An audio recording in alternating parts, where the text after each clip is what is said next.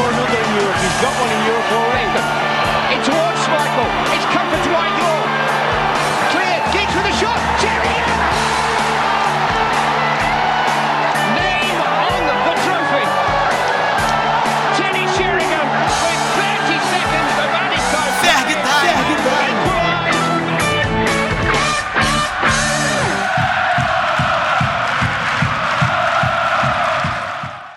Fala pessoal, é, mais uma semana sem futebol e a gente vai tentar fazer algumas pautas mais frias aqui no Fact Time. Na última semana a gente não teve um episódio, até por conta de tudo o que vem rolando com esse episódio aí do coronavírus, é, ligas paralisadas, sem saber muito bem o norte do que pode acontecer. Então a gente meio que deu uma esperada para ver se ter alguma clareada nas informações, mas ainda é tudo muito obscuro e a gente vai fazer um episódio diferente. É, hoje aqui comigo tá o Lucas, o Ives e o Fabrício. É, o Ives e o Fabrício vocês já é, escutaram nos episódios anteriores que eles estão chegando para ficar de maneira mais fixa aqui no podcast. Então faltava a apresentação assim meio que oficial do Lucas. Tudo bem, Lucas? E aproveitar para te agradecer, como foi com os meninos, por ter aceitado topar e fazer parte do Fact Time. Oi, tudo bem? Karine, Fabrício, Ives, todo mundo que está ouvindo também. Uh, já participei aqui antes e gosto muito, como eu sempre falei, de participar desse tipo de, de coisa, esse tipo de, de conversa. Então, feliz de estar entrando oficialmente agora para a equipe. Então, é, a gente vai falar hoje, é, esse episódio e o próximo serão algumas avaliações das contratações pós-Alex Ferguson. É, ver quem deu errado, quem conseguiu evoluir de alguma forma no United, os maiores flops da história. E hoje a gente vai fazer é, a, a, análise da época do Moyes, que foram só duas chegadas, e do Vangal, que teve muita movimentação. Mas antes disso, a gente vai dar uma breve passada no que está acontecendo no meio do futebol por conta do Covid-19. É, você poderia, Lucas, fazer uma, uma breve explanação aí para quem ainda pode estar, de certa forma, alheio?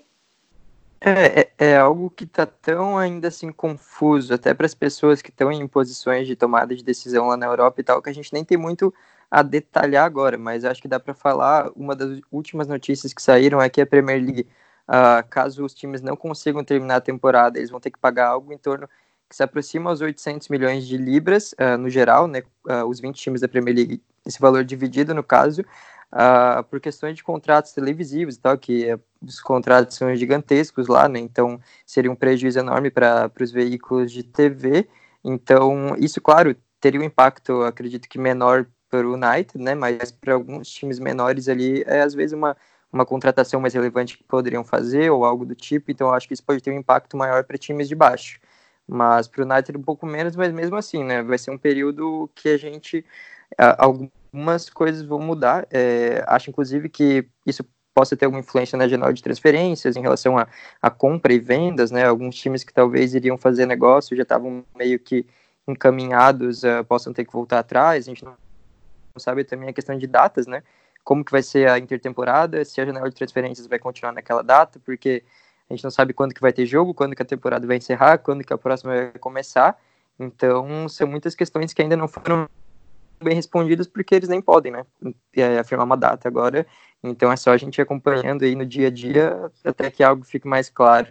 E hoje a gente teve o caso confirmado do Fellaini, né, um cara que a gente até vai falar aqui nesse episódio da contratação dele no United, jogando lá na China, tá, testou positivo, mas é, a princípio tá tudo bem com ele, né? Então a gente torce para que se recupere e esse foi o primeiro, acho que envolvido com o United, assim, né, que a gente viu. E, inclusive também a Premier League, em reunião com os clubes, antes tinha passado a data de 4 de abril, né, para talvez voltar os jogos, né, ninguém tinha certeza, e agora já afirmou que pelo menos até o dia 30 de abril não vai ter jogo. Então tá cada vez mais complicada a situação e a gente não sabe realmente quando essa temporada vai voltar e se ela voltar, quando que ela vai terminar. É, então bora começar entrando agora numa pauta mais fria, que vai ser o foco mais central desse episódio, que são as contratações pós-Ferguson. É, o United, que depois que ele aposentou, meio que deu uma desgringolada, parece que está conseguindo encontrar um novo caminho agora com o Solskjaer.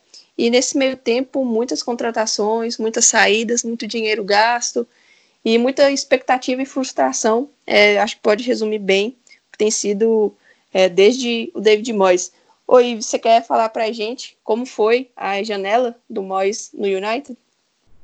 Então, o Moyes, quando o Alex Ferguson anunciou que se aposentadoria, David Moyes, antes no Everton, foi anunciado como o substituto do escocês. E nos últimos dias da janela de 2013 para 2014, anunciar, o Manchester United anunciou a chegada do belga Marrone Fellaini, né, por aproximadamente 27 milhões de libras. Era um, um jogador que jogou com ele no, no Everton, nos Toffs, e chegou sob indicação do novo treinador. Era um cara de confiança do Moyes. E em janeiro, Juan Mata, que vinha sendo os destaques do Chelsea, mas com, a, com o retorno de José Mourinho, perdeu um pouco de espaço com o treinador português. Aceitou o convite do, do United, né, do Eddie Moyes, e se juntou ao, chegou em Old Trafford por aproximadamente 37 milhões de libras. Naquele momento, ele se tornava a maior contratação da história do clube dos Red Devils. Ô Fabrício, o que, que você achou da passagem do Fellaini e do Mata ainda tá no United, né? Mas assim, diante das expectativas, quando eles foram contratados, é, o que, que você achou da passagem deles aí pelo clube?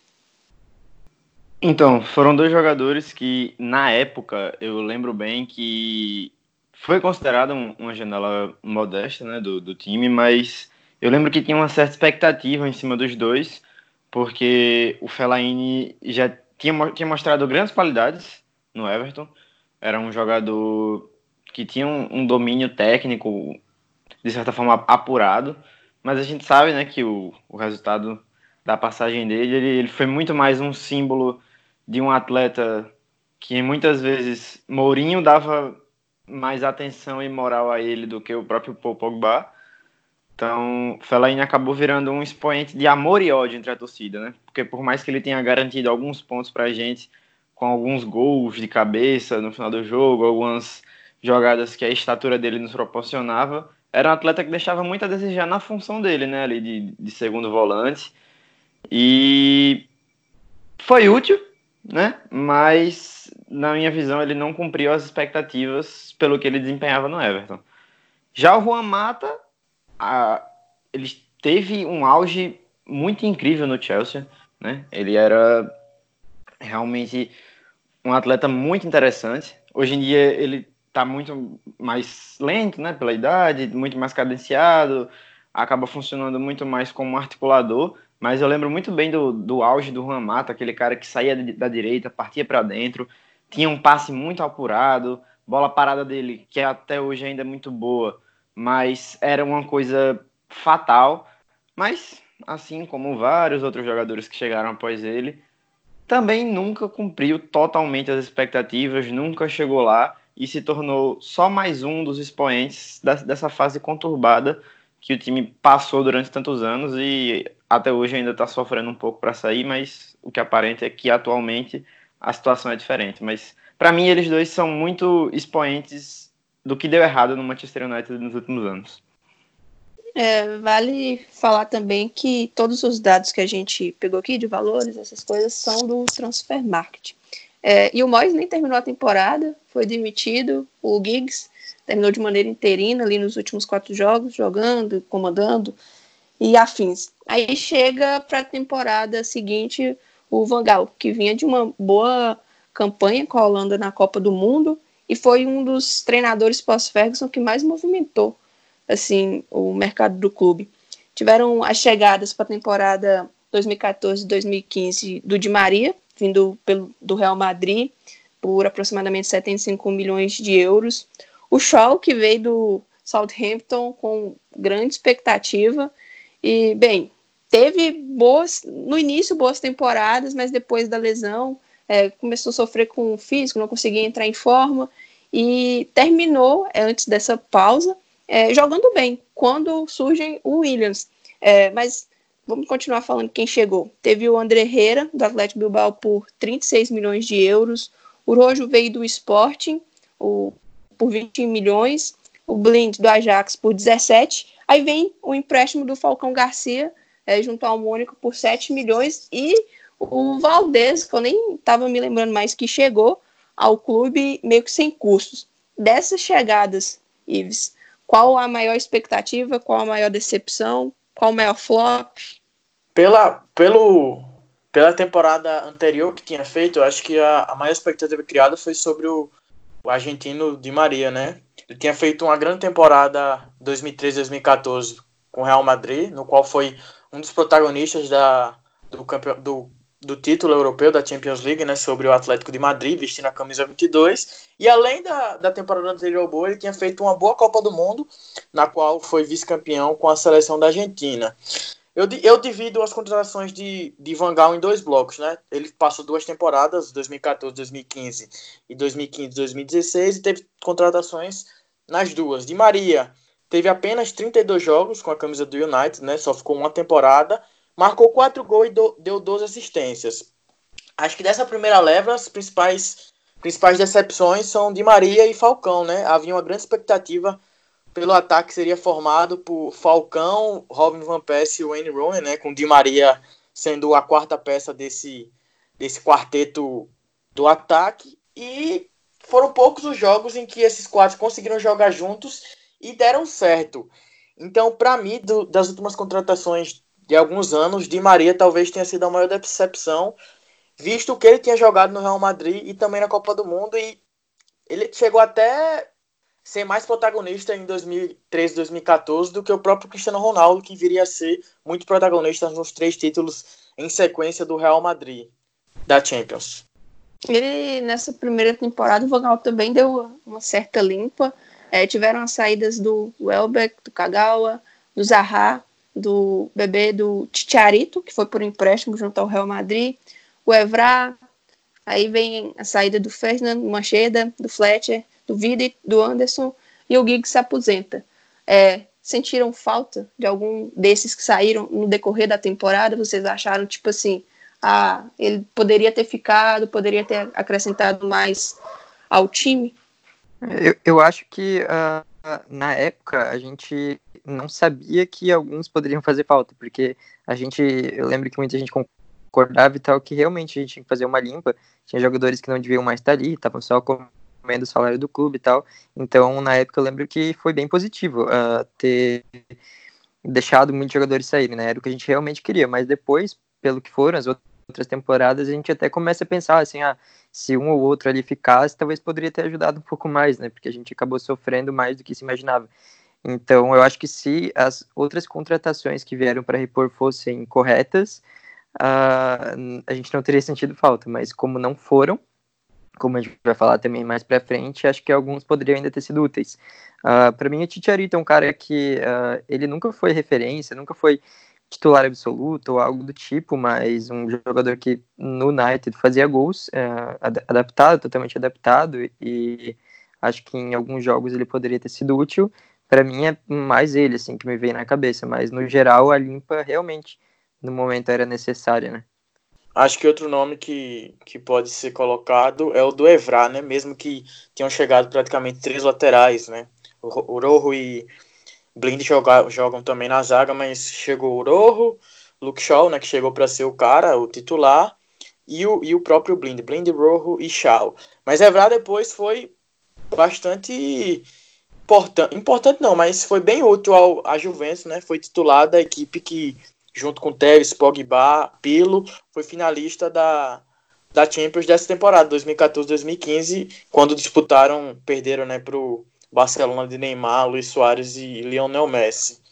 Não, o Evra também. Eu acho que na época eu senti bem mais falta dele do que propriamente o Titiarito.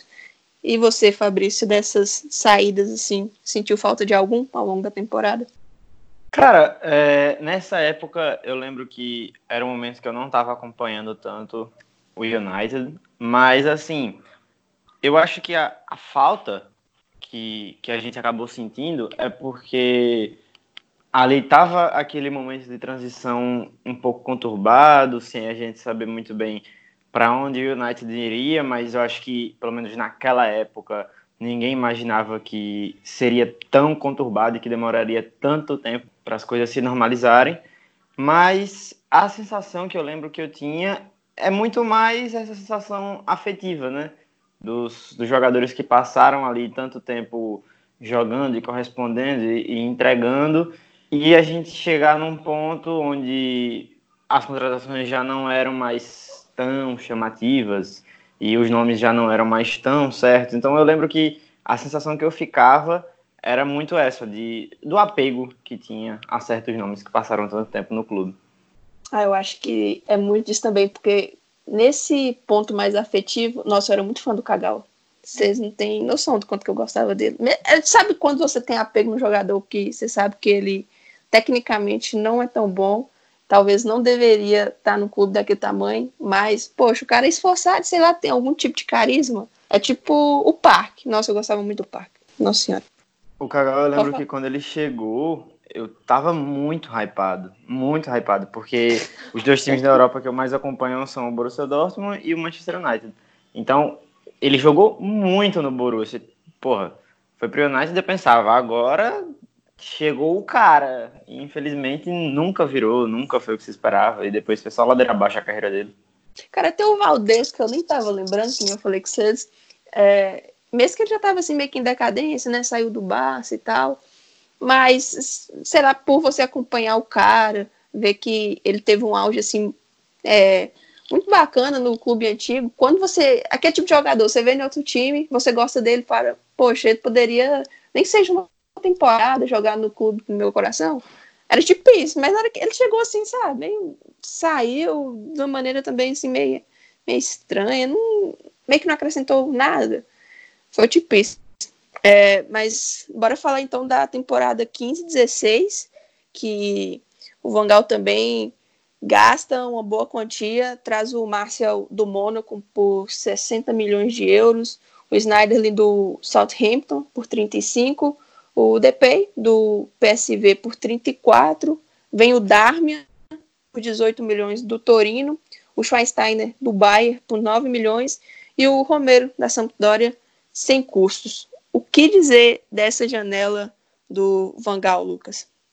É, ali a gente vê alguns jogadores que foram relativamente úteis, né? Um jogador que até hoje é muito útil, eu acho que ele, no geral, foi uma contratação positiva, né? Martial, para mim, uh, ele ainda divide um pouco as opiniões e tal, mas acho que se a gente for colocar na balança, fez muito mais coisas boas do que ruins, né?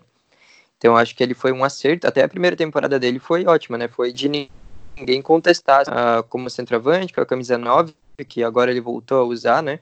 Ele fez muitos gols, foi, uh, lembro que no final da temporada uh, era ele e o De Gea como os melhores jogadores indiscutíveis do time na, naquele ano. Fez até um golaço contra o Southampton, que o Van Dijk estava lá ainda, ele deixou o Van Dijk no chão. Lembro que esse gol foi bem marcante também, depois de ele ir para o Liverpool, né, a gente lembrando. Teve aquele primeiro gol, claro, no clássico contra o Liverpool, uh, aquele drible, acho que é o Skirtle, e faz um golaço. E no geral, acho que foi uma contratação positiva. Teve alguns caras úteis, como o Romero, que eu acho que todo mundo gosta também como reserva. Alguns até já pediram como titular e tal, né? Já teve, já teve essa discussão por causa das fases do DG, mas para mim ele ali como reserva tá ótimo.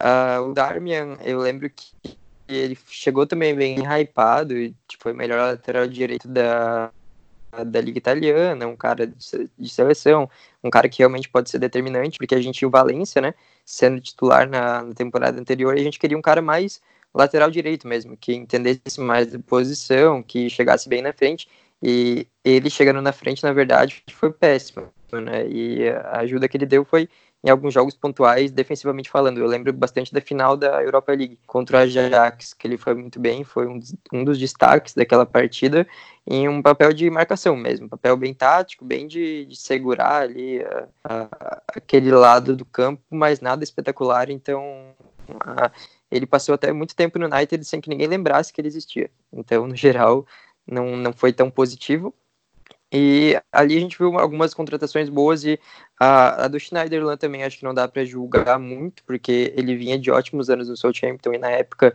todo mundo queria todo mundo acho que gostou da chegada dele, uh, mas também teve, teve vários jogos ruins, claro, mas também alguns momentos que parecia que ele merecia mais sequência e não, não teve. E o Schweinsteiger, acho que teve muita gente, igual a Karine falou ali, tem aqueles jogadores que era mais afeto do que justificativa uh, fria mesmo, por querer a permanência dele, porque eu acho que se a gente fosse analisar friamente, ele já não entregava muito no Bayern e já não, para mim, não fazia tanto sentido a contratação dele. Uh, isso acabou se tornando verdade depois, mas entendo também que muita gente gostava por uma questão mais de pô, um cara tão histórico pro futebol, um cara que foi tão bem nos outros clubes, no Bayern, no caso, né, e na seleção da Alemanha, mas que ali para mim não faria muito sentido, mas entendo até porque é algo que eu tenho, puxando ali o gancho do assunto anterior, eu tenho com o Andrés Pereira, é um cara que eu meio que sei que ele não deveria estar ali, mas eu, por algum motivo, apoio a permanência dele. E o Schweinsteiger, uh, para mim, vai nessa linha também. Sobre a questão que eu tinha, já tinha dito anteriormente, concordando também com, com o Lucas, tem alguns nomes aqui que eu divido em dois blocos, né? Do geral das chegadas de. Eu divido, né? Do, quando o Van Gaal era técnico do United. Eu divido em decepções barra destaques negativos e alguns destaques positivos. Eu acho que um dos principais destaques positivos é Ander Herrera. Ander Herrera chegou do Atlético Bilbao, né? 2013, no fim, antes da Copa 2014, creio que ele foi anunciado antes da Copa, né, para a temporada 14 e 15, e deixou o clube na última temporada de graça para o PSG, mas que nessas temporadas em que ele esteve em Old Trafford desempenhou um papel bem fundamental e creio que tenha sido um, do, um dos caras mais, mais regulares nesses, nesses anos. Ele foi bem com o Vangal, foi bem com o Mourinho, como, como o Lucas falou da partida do Darmian contra o Ajax na final da, da Europa League. É um dos principais jogos de Herrera para mim com a camisa do, do United. Ele jogou como espécie de um, de um primeiro volante e jogou muita bola. Jogou muita bola mesmo, não perdeu quase nenhuma disputa e sobre a questão desses dois blocos, né? Eu coloco nos, nas exceções uns destaques negativos. O Di Maria, o Falcão, o Memphis Depay, que gerou muita expectativa depois, principalmente daqueles jogos contra o Bruges, né? Principalmente o primeiro jogo em que o United começa perdendo e vira com, com dois gols dele, e o terceiro gol no finalzinho de Fellaini de cabeça. O Schneider, né, eu acho que no geral foi até negativo, eu acho que era um cara que muita gente colocava a expectativa de que ele chegaria e tomaria conta do meio campo ser titular, e querendo ou não, a, o não, não desempenho do, do Bastian Schweinsteiger decepciona, né? Justamente pelo, pelo que vocês falaram, um cara histórico que tinha sido campeão da Copa do Mundo e capitão uma temporada antes. E como positivos eu coloco o Martial, como dito, o Herrera, como dito, o Blind e o Romero. O Romero é um cara que já tem quase já tem quatro, tá na quinta temporada do United. Impressionante essa regularidade também quando, quando o clube precisa. E isso foi com todos com os três diferentes técnicos, né? Com o Vangal, com o Mourinho e agora com o Solskjaer também. Os três confiam muito nele. É o, é o goleiro da, das Copas. É, na primeira temporada, o Vangal termina na quarta colocação na Premier League e consegue levar o United para Champions League. Diante do momento que o clube vivia naquela ocasião, você acredita que essas chegadas eram o suficiente para o que almejava é, o clube em termos de conquista e de toda aquela história de voltar a ser protagonista? É uma questão um, um pouco subjetiva, porque a gente acaba abordando isso né, de, tipo, de maneira hipotética. O que é que poderia ser, o que é que poderia acontecer se isso tivesse acontecido, se tal jogador tivesse vindo. São coisas que a gente acaba deixando um pouco no imaginário. Mas o que eu acho principalmente sobre a figura do Vangal e as, os jogadores que chegaram na época dele, é que assim havia uma esperança no Vangal pela história dele no futebol, né, pelo que ele já tinha feito no Barcelona, pelo que ele tinha acabado de fazer com a, com a Holanda, que era um trabalho muito bom. Então existia uma certa expectativa. Por exemplo, o Blind, eu lembro que quando o United anunciou a contratação dele, eu fiquei muito feliz porque eu assistia muito os jogos daquela, daquela seleção da Holanda e ele era um animal em campo. Ele jogava muito, muito, muito, muito, muito. É, o DP, por exemplo, é um jogador que, que saiu do United, né? E o time ainda tem a, a possível cláusula de recompra. E é um jogador que, assim, até hoje eu queria que ele voltasse para o United, porque é um jogador útil. Mas o problema todo é esse contexto onde eles estavam inseridos. Essa fase de transição, um treinador que havia expectativas em cima dele, mas nunca conseguiu desempenhar tanto o que se esperava quanto o que ele já tinha demonstrado em outros lugares. E aí você faz essa pergunta de: ah, os nomes que chegaram eram o suficiente? Eu não sei se necessariamente o suficiente, mas grandes nomes chegaram durante a época do Vangal, né? E a maioria decepcionou. E eu vejo muita gente falando: ah, o United hoje em dia é um lugar onde os jogadores só vão para terminar carreiras, tipo, no sentido de que o clube acaba com a carreira do jogador. Eu não consigo concordar 100% com isso, porque a gente está vendo hoje o Solskjaer contratando e praticamente todo mundo que ele traz funciona e ele ainda consegue recuperar algumas peças do elenco. Mas eu acho que aquela fase conturbada, aquela sensação de para onde o United vai, o que é que vai acontecer, o time precisa voltar a ganhar, precisa voltar a ganhar, sabe? Essa falta de calma, de paciência, de entender que o momento pós-Ferguson seria delicado, eu acho que isso atrapalhou. Tanto por, por, pelo, pelo desempenho da diretoria, na forma como eles agiram, tanto pela forma como a torcida reagia aos fracassos. Faltou essa, essa sensibilidade. A gente precisou chegar muito mais no fundo do poço para entender que precisava de um pouco mais de calma. Porque, em quarto lugar, você num momento de transição, depois da saída de um dos maiores treinadores da história do futebol, poderia ser louvável e agradecido, sabe? Mas claro, também não é só culpa do clube. Os próprios jogadores que chegaram com um grande hype decepcionaram. O próprio treinador, que tinha uma grande história no futebol, que era o Vangal, também decepcionou. Então, não parte só do clube, mas foram muitos fatores que levaram ao lado negativo, né? Muito mais coisas em prol do, do fracasso do que do sucesso. E ao longo daquela que seria a última temporada do Vangal, tiveram as saídas do Di Maria para o PSG por 63 milhões de euros. O Ticharito volta de empréstimo e é vendido ao Leverkusen por 12 milhões. O Evans, o zagueiro, ele sai para o West Brom por 8 milhões. Aí vem aquele meio que saudosismo. Sai o Van Persie e o Nani por Fenerbahçe por aproximadamente 6 milhões de euros cada. O Rafael vai para o Lyon por 3 milhões, e o Cleverly vai para o Everton e o Falcão, o empréstimo é finalizado e ele volta ao Mônaco. É, aquela temporada, o, a 15-16, o United terminaria na quinta colocação, é, ficando fora da Champions, mas seria a mesma pontuação do City, que foi o quarto. É, campanhas parecidas em pontos, vitórias, empate, derrotas. E o critério de desempate foi o saldo de gols. E aí a gente pega e fica fora da Champions por isso.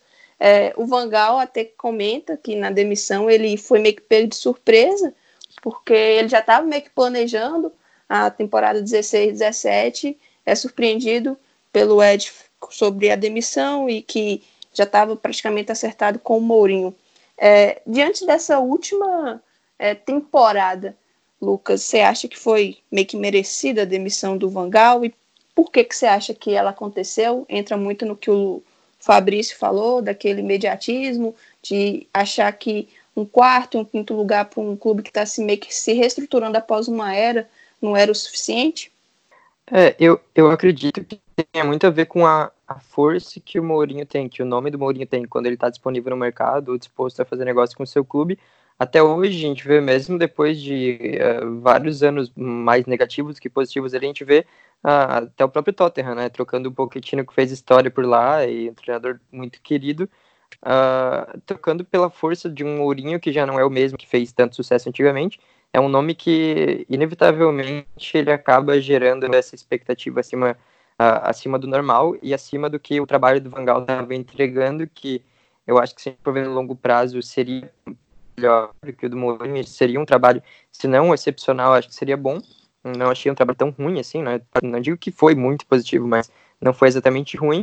Mas eu acho que foi muito pela linha de que o Mourinho está disponível. O Mourinho sempre foi um cara que ele combinava com o United por alguns motivos, se não combinava por a questão de uso de base, esse tipo de coisa, mas uh, um cara soberano, assim, que cria uma imagem de nós contra eles, ou de estar acima de todo mundo ali na Inglaterra, eu acho que por esse lado sempre combinou, e sempre era uma intenção do Mourinho também treinar o United, eu acho que por essa vontade toda dele, uh, o Ed, eu, todo mundo ali, os Glazers foram atraídos por isso e boa parte da torcida também, eu fui um deles, eu apoiei na hora, a vinda depois a gente caiu um pouco em algo que uh, não era o que a gente imaginava, né, que seria, mas na época eu acho que dá para entender de certa forma, mas hoje em dia a gente vê que provavelmente se tivesse mantido o Vangal, a gente teria atingido coisas melhores, acredito, na própria Premier League.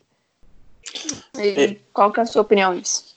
É, então, não sei se eu concordo desse ponto do Lucas de que talvez é, a gente teria alcançado coisas melhores com o Luiz Van Gaal, o Luiz Van Gaal. Eu, inclusive, era bem crítico do Van Gaal. No final, não aguentava mais ele já. Mas também no final já não aguentava mais o Mourinho e eu acho que caiu a ficha que é, às vezes é preciso acreditar no processo e que a gente só vai chegar em um certo lugar se a gente acreditar em todas as etapas do processo e não queimar as etapas. E que eu, eu acho que o que está acontecendo agora com, com o Solskjaer, eu acho que é necessário acreditar nesse processo até o estágio de, de que ou tem que agora vai começar a dar certo, como, por exemplo, é o exemplo mais perto tanto da Premier League quanto do United, né? O rival Liverpool passou por esse processo e está colhendo grandes frutos agora, foi campeão europeu e vai ser campeão da Premier League nesta temporada. Mas um, um, um ponto que eu queria levantar aqui no nosso debate é sobre um cara em específico. Eu já sei que Fabrício gosta dele bastante e provavelmente vai defender, defender até uma volta dele ao clube.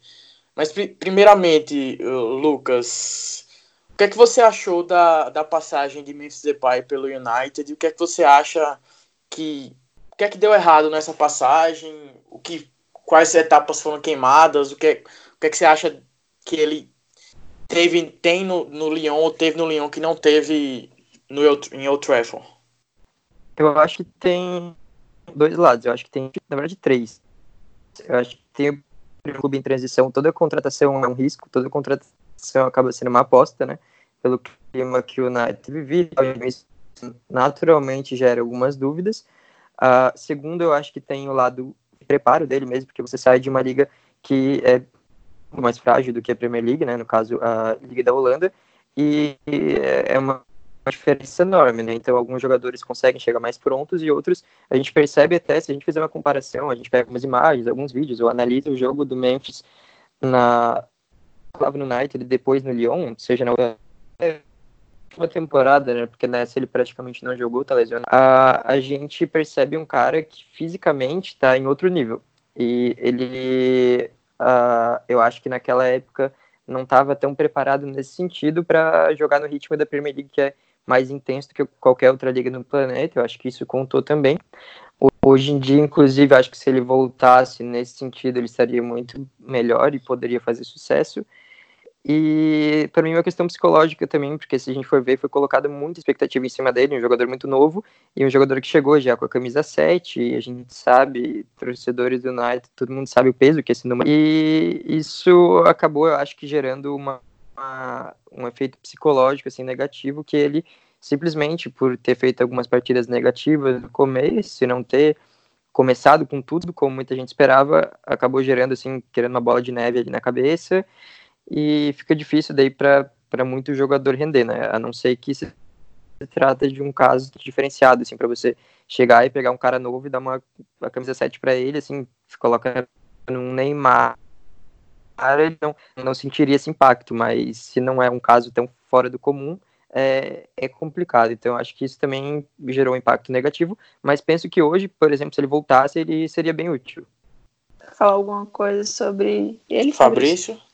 Não, como, como eu já disse né, na, na, minha fala anterior, ele é um jogador que eu tenho um apreço muito grande e a saída dele, eu lembro que eu tinha um sentimento muito parecido de quando o Schoensteiger saiu, que foi como o Lucas disse. É aquela coisa, você sabe que o jogador não deve estar ali, que ele não está fazendo por onde para estar ali, que a expectativa em cima dele era maior, mas você quer que ele fique. Também tem um pouco do apreço emocional.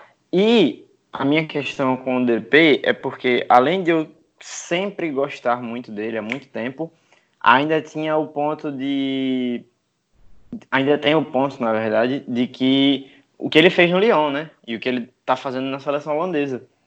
É como, por exemplo, o desejo que eu sei que Ives tem que o United contrate Grealish.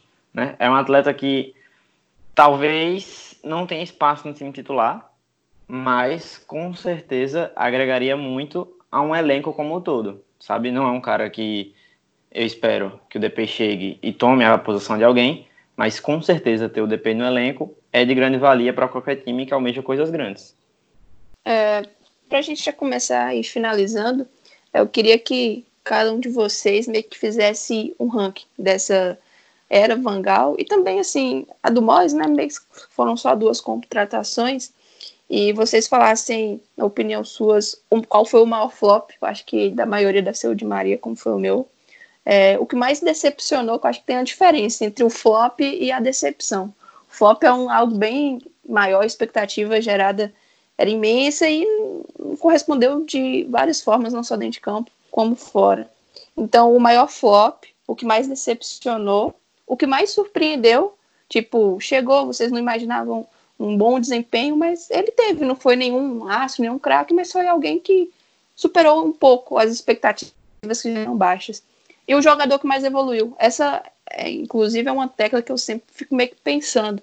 Qual jogador que chega no United de um tamanho, a gente consegue trabalhar, consegue desenvolver, ele consegue evoluir e ele sai do clube maior do que chegou. É, eu não consigo pensar assim um jogador que conseguiu fazer isso, pelo menos analisando esses dois técnicos pós-Ferguson. E vocês? Então, minha maior decepção, né, como eu já tinha dito anteriormente, o maior flop foi de Maria, só ficou uma temporada no United. Em 32 jogos teve 4 gols e deu 12 assistências. Eu acho que depois dele, frente à expectativa criada, vem, vem Memphis Depay, que em 53 jogos com a camisa do United fez apenas 7 gols e deu 6 assistências. Já o que mais se destaca, eu acredito, como, como o Lucas já disse também, como outros já falaram, que é o Antônio Martial, que, até, que está no United até hoje e atualmente é um dos principais protagonistas da equipe hoje sob o comando do norueguês Ole, Ole Gunnar Solskjaer. É, para mim, eu, eu acho que vou repetir, na verdade, o que o Luiz falou, porque para mim o maior flop é o de Maria, inevitável, considerado que ele vinha fazendo no Real Madrid, a temporada que ele teve antes de chegar. Uh, isso também dá pra gente aplicar um pouco pro Juan Mata, eu não digo maior flop porque ele até ajuda, de certa forma, hoje em dia, mas considerando a temporada anterior, né, ele tinha sido um dos melhores jogadores da Premier League, o melhor jogador do Chelsea e tal, então na época era muita expectativa, então também dá para levar isso em conta, mas maior flop de Maria, uh, na verdade maior flop eu diria que é o Falcão, maior decepção de Maria, porque o de Maria ainda em algumas partidas foi útil. Acho que se a gente analisar os jogos e tal, ele foi abaixo do que a gente esperava, claro, mas não exatamente um, um, uma vergonha ou algo muito negativo. Assim, ele teve algumas boas atuações. O Falcão já é bem mais difícil lembrar isso. acho que dá para lembrar uma atuação, duas, ele três no máximo, porque no geral foi bem mais aquela sensação de, putz, esse cara não deveria ter vindo. Então acho que o Falcão seria o maior flop, o de Maria a maior decepção. E o ponto positivo ali, acho que não tem como não ser o Martial, porque uh, até hoje ele é um jogador mais do que útil, acho que é um jogador importante em muitos momentos. E agora o Solskjaer conseguindo utilizar ele de uma maneira mais inteligente, acho, não só taticamente, mas também psicologicamente falando, né? Considerando que o Mourinho, o tratamento, não, o tratamento do Mourinho com o Martial não funcionava, e mesmo se ele acreditasse que tinha alguns motivos, né? Você estava só prejudicando o jogador, eu acho que o Solskjaer conseguiu recuperar bastante desse ânimo do Marquinhos. A temporada é positiva e as pers perspectivas também acho que continuam positivas. Então, considerando que ele veio em 2015 e agora é 2020, ele continua rendendo e a perspectiva é boa, acho que ele é o, o ponto positivo dessas contratações. Sobre Juan Mata, me permitam abrir um parênteses hoje. A gente está gravando no domingo, no dia 22 de março faz cinco anos do gol dele em Anfield, na, numa das vitórias do United sobre o Liverpool, naquele com passe inclusive do Di Maria nesse jogo. Esse jogo foi 2 a 1 um, aquele gol, golaço de voleio. Então, eu fico um pouco em dúvida nessa, nessa questão de, de quem foi o maior flop, mas eu não vou no Di Maria. Eu vou no, no Falcão. Porque por mais que o Falcão já estivesse vindo para o United em uma decrescente, né? Porque ele também já não tinha correspondido no Chelsea. É, e o Di Maria tivesse vindo do Real Madrid, ele vindo em boa fase, tendo acabado de, de jogar muito na La Liga, na Champions League, eu lembro que eu me decepcionei mais com o Falcão, porque o Di Maria, em certos momentos da temporada, ele foi importante, mesmo com, com todos os problemas. Se você pega os números, ele acaba sendo até o que mais participou de, de, de gols né, e, e de assistências. Ele fez quatro gols e deu 12 assistências. O Falcão fez quatro gols em, e cinco assistências, né? É, sete assistências a menos. Ok, que também com, com nove jogos a menos, mas enfim, eu lembro muito bem que eu ficava muito mais decepcionado com o fato do, do Falcão não estar tá rendendo. Porque, assim, se a gente pega, pega, por exemplo, aquele United no videogame, era um time legal, né? Mas dentro de campo, uma decepção aqui, uma decepção ali. Mas no final das contas, a frustração maior que eu, que eu, que eu tive foi com, com o Falcão. É... O que mais me surpreendeu, eu, eu sigo a eu sigo o, apreço que Irving tem pro, pro Romero. Eu, eu não esperava que ele fosse durar tanto tempo no clube. E mais ainda, eu não esperava que ele fosse até ajudar a gente em alguns jogos, né? O goleiro das Copas, eu realmente não achava que ele tinha capacidade, capacidade técnica mesmo suficiente para desempenhar, porque assim, alguns goleiros a gente vê que eles têm qualidade, mas acaba se perdendo um pouco no emocional, acaba entregando um gol aqui e ali. O Romero não é um primor de goleiro, não é o cara que, por exemplo, se o, se o, se o DG sair na próxima janela, vai ser a nossa opção de titular. Ele não é esse cara. Mas eu achava que o déficit técnico dele poderia atrapalhar muito o time em algum momento. Mas calhou que não. Calhou que ele sempre cumpriu bem esse papel de ser a segunda opção de ser utilizado de forma de rodízio, forma né, esporádica. Então, o que mais me surpreendeu foi o Romero. E o que mais evoluiu, se ainda estivesse no clube, para mim seria o Herrera, porque eu lembro que mesmo em meio ao momento mais crítico assim do time, que a gente ficava muito agoniado como o time jogava né, na época do Mourinho. Eu lembro que o Herrera, ele entregava gols, entregava assistências, ele era aquele motorzinho do time. E uma coisa que me marcou muito é ele já no PSG, ele dizendo que se Solskjaer tivesse chegado antes, ele provavelmente teria ficado no United. Claro, hoje em dia a gente não sente mais tanto a falta dele assim, porque o Fred tá jogando muito, mas ter ele no plantel seria ótimo. Mas fazer também a menção rosa ao Martial, que agora parece ter finalmente se encontrado no clube, mesmo que ainda sob críticas de, de alguns torcedores. Mas eu, eu a parte mais conturbada para mim do Martial era a época que ficava ali variando. Joga ele, joga o resto. Joga ele, joga o resto. Tenta com um na direita e o outro na esquerda, tenta com um pelo meio. O Mourinho tentou todas as formas possíveis e não conseguiu extrair nada de Martial e Rashford juntos. E na época que o Martial estava jogando melhor, a recompensa dele foi ser banco para Alexis Sanches. Então, deixar esse essa passagem aí, né, pela, pela, pela evolução dele dentro do clube e merecida, né, por, porque tem um talento ali, pode não ser o melhor do mundo, mas tem um talento ali e que, que bom que ele conseguiu se encontrar. É, os dois últimos pontos, seu, seu foi o, igual ao meu. O que mais me surpreendeu foi o Romero e o que eu acredito que mais evoluiu foi o Herrera. O flop eu acho que foi o de Maria, mais do que o Falcão, por conta da, de como eles chegaram, entende? É, o de Maria vinha de boas temporadas é, no Real e tal, e o Falcão já dava algumas mostras de que não era mais aquele atacante de outros tempos. Agora, quando eu paro para pensar assim, um pouco de qual me decepcionou mais, é, depende. Eu acho que talvez o, Schweinstein e o Falcão possam ter decepcionado, mas por conta do afetivo, de você ter visto aqueles caras jogarem alto nível, fazendo coisas é, extraordinárias, e mesmo que eles já estavam em decadência, você sabia que não poderia esperar muita coisa, mas você acaba esperando, por conta do nome, por conta da carreira, E quando a cada vez que entra e é aquela decepção, assim, é, é, um jogo mais ruim que o outro, então fica um pouco na decepção nesse sentido.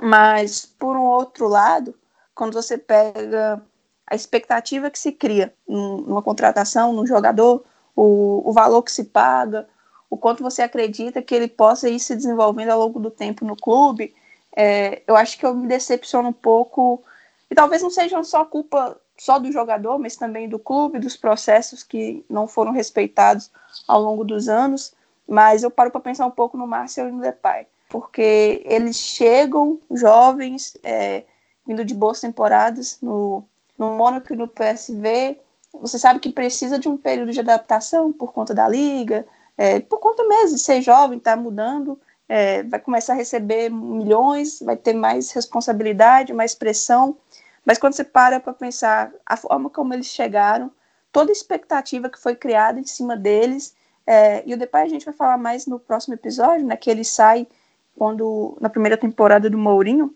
o Márcio ainda está no United, e com o Solskjaer vem é, recuperando seu futebol, mas, sei lá, acho que três anos depois da chegada do Márcio, eu, eu imaginava que ele estaria em um estágio mais avançado do que ele se encontra hoje. Mas também entendo que não é só culpa do jogador, é parte muito do que o clube construiu ou não construiu ao longo desses anos. Eu acho que vale pontuar é, só só reforçar né, o, o, mérito de, de Soscaé, aí que ele está tendo como treinador do clube, né, que não só acertando nas contratações, como recuperando atletas. É, o próprio entrevista, que não foi que saiu do clube, né, porque nos momentos do Soscaé no comando, muito falava que, que, ah, ele deixou um sair e não contratou outro, ele não deixou o sair. Ele queria que ele ficasse, ele queria ficar, e o próprio falou, eu pedi pra sair, e ele me ajudou sim nisso, mas não é questão de deixar, é só uma questão de colocar ali já não era mais o lugar dele, já ele já cansado, ele não aguentava mais. Então essa gestão de elenco dele, pra mim, é algo muito interessante, porque ele conseguiu recuperar o Fred, ele conseguiu extrair o melhor do resto, ele conseguiu extrair o melhor Marcial, e trazendo os jogadores que ele quis para as posições certas, para as partes do clube, a gente tá evoluindo, né? Justamente o James, acima de ninguém sabe nada dele, o James não é um jogador fantástico, né? O James vai ser, pelo menos não tem essa perspectiva de ser um dos melhores jogadores do mundo, mas é um jogador muito útil para ser no elenco, para se usar em certas oportunidades de jogo, é, conseguiu potencializar o Fred, conseguiu mostrar que a gente tinha algo ali de muito valor, a gente estava sabendo ser usado, fora os jogadores da base que, que foram, que foram potencializados, né? O Greenwood, o McTominay, o McTominay foi descoberto pelo Mourinho, válido ressaltar, mas o McTominay, o, é, o Brandon Williams, o Maguire, o Bissaka, o Fernandes, então assim, aos poucos as coisas vão se ajustando, e depois de muito tempo os nomes chegam e correspondem. Então isso para mim é um mérito muito grande dele. É, você fica dando spoiler aí do próximo episódio que a gente vai falar do Mourinho e do Soscaé. Então, começa a encerrar. Aí na hora que eu. É, e assim vai chegando ao final desse episódio, que vai ser a primeira parte né, do, das análises das contratações do United pós-Ferguson. É, agradecer ao Lucas, ao Ives, ao Fabrício pela participação. Valeu, meninos. Obrigado, Karine, Ives, Fabrício, todo mundo que está ouvindo aí também, nessa época de quarentena. A gente reforçar também, né? Tomar todo o cuidado possível, se conscientizar, não sair de casa, ouvir nossos podcasts e é isso aí. Minhas redes sociais, vocês podem me encontrar no arroba Lucas em praticamente tudo, Twitter, Instagram e tal. Uh, tem meu canal no YouTube agora também que comecei faz poucas semanas, é só pesquisar Lucas Filos lá, agora com um pouco menos de pauta, né, mas vou, vou continuar produzindo, então é isso aí. Quem quiser, só seguir lá e um abraço. Obrigado, um prazer estar aqui mais uma vez, pela terceira vez em sequência. Fique em casa, escute a gente, siga a gente nas nossas redes sociais. Você me encontra no Twitter, no arroba Isvieira, mais um A. No Instagram, Isvieira. Estou na Pele Brasil, aqui no Obvilante. A gente se bate aí nas redes sociais. Se cuide, fiquem em casa se puderem e lavem as mãos. Até o próximo episódio. Tchau, tchau. É isso, gente. Pelo amor de Deus, fiquem em casa, se cuidem, evitem o máximo de contato. É, ouçam os, os, nossos podcasts. Na, nas redes sociais vocês me encontram como arroba underline farbs, arroba farbs underline. E é isso. Satisfação mais uma vez estar gravando aqui com vocês. Sempre um debate muito bom. E muito obrigado a todos que ouviram até agora. E um abraço. Os meninos já deram a dica aí de como se portar nesse período importante de quarentena. É, vou deixar as redes sociais. A minha é arroba Karine Teixeira e o, tem as do Red Army no Twitter e no Instagram, arroba Red Army Brasil, é, no Facebook, arroba Red Army BR. O Fact Time está disponível nas principais, nos principais agregadores de podcast, é iTunes, Spotify, Google Podcasts, Cashbox, o Deezer. E é isso. Agradecemos quem ouviu até aqui e até a próxima, que vai ser a continuação desse episódio de análises de contratações pós-Faxon. Valeu! Ferg Time, um podcast do Red Army Brasil.